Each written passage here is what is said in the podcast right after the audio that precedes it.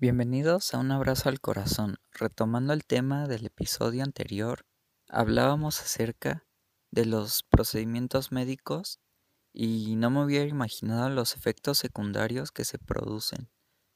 ¿Nos puedes mencionar qué otros profesionales colaboran, además del médico, en este gran labor? Bueno, además del médico general, pues se encuentran las diferentes especialidades que están en medicina, por ejemplo, el oncólogo pediatra, el radiólogo, los especialistas en enfermedades infecciosas, los cirujanos oncólogos, el personal por parte de, enfermería, también se encuentran implicadas las nutriólogas y nutriólogos, los especialistas en rehabilitación, que en este caso pueden ser fisioterapeutas y terapeutas de lenguaje, también los trabajadores sociales y, por supuesto, el trabajo de psicólogas y psicólogos. Se encuentran implicados a lo largo del tratamiento de, del cáncer infantil. Me gustaría saber más sobre el trabajo que realizan ustedes como psicólogos con los pacientes, ya que el estado emocional tiene un impacto en este proceso.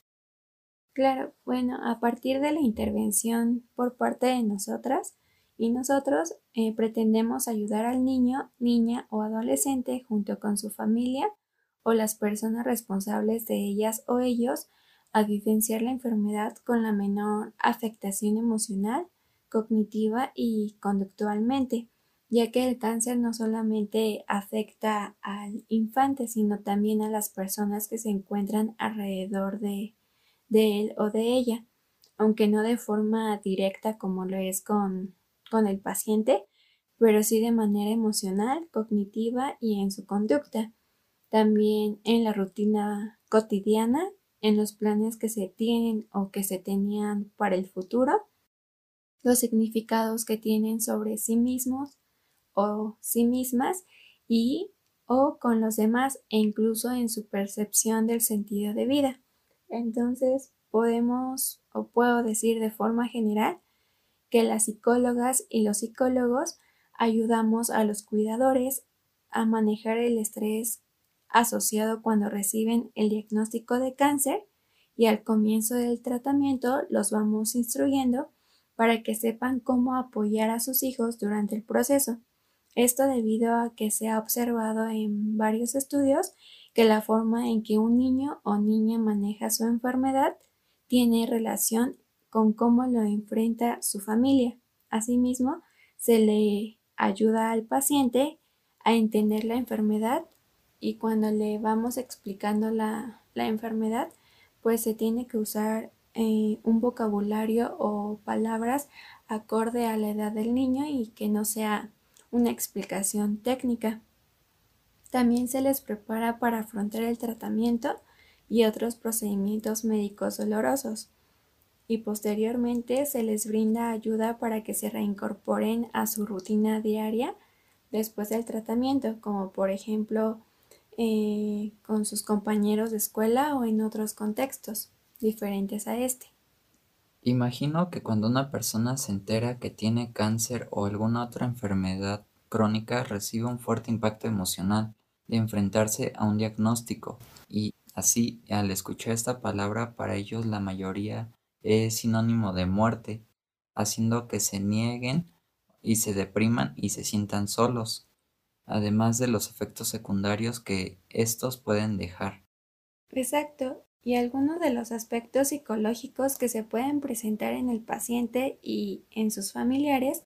tanto al inicio como en el desarrollo de la enfermedad, son el dolor, el estrés, ansiedad, depresión, cambios en la calidad de vida y catastrofismo, los cuales pues ahorita voy a explicar para luego irlos ligando con las técnicas psicológicas que empleamos. El primer aspecto que mencioné es el dolor, que se entiende como un mecanismo que protege al organismo y que alerta al cuerpo sobre la existencia de una posible lesión o alguna enfermedad y esto le incita a la persona a llevar a cabo alguna acción para disminuirlo o eliminarlo. Y hay que mencionar que el dolor es la causa más frecuente de sufrimiento en el cáncer y una de las inquietudes principales que perturba su calidad de vida, debido a que el dolor pues no solamente es exclusivo de la enfermedad, sino también es por los procedimientos de diagnóstico aplicados, como es el caso de la aspiración de la médula ósea. Este es un procedimiento médico que consiste en insertar una aguja. Esta aguja pues es larga y se inserta en el hueso de la cadera para después succionar y obtener una porción de médula ósea. Este procedimiento ayuda al personal médico a conocer el curso de la enfermedad. El siguiente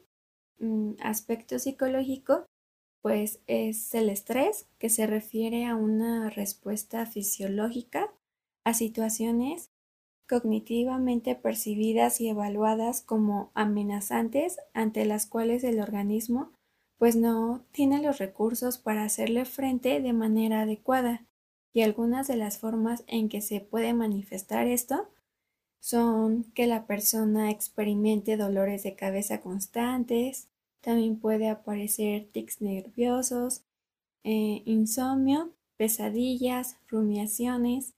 ideas que distraen a la persona para llevar a cabo sus actividades de manera eficaz. También suelen presentar tensión y dolor muscular en diferentes zonas del cuerpo. También suele presentarse hiperventilación y otras más manifestaciones. Relacionando el estrés con el cáncer, pues hay estudios que sugieren que los niños se sienten más estresados por el dolor asociado a las pruebas de diagnóstico o de tratamiento que por la propia enfermedad. El siguiente aspecto que mencioné si no más recuerdo, fue el de ansiedad, el cual se puede explicar como una preocupación excesiva,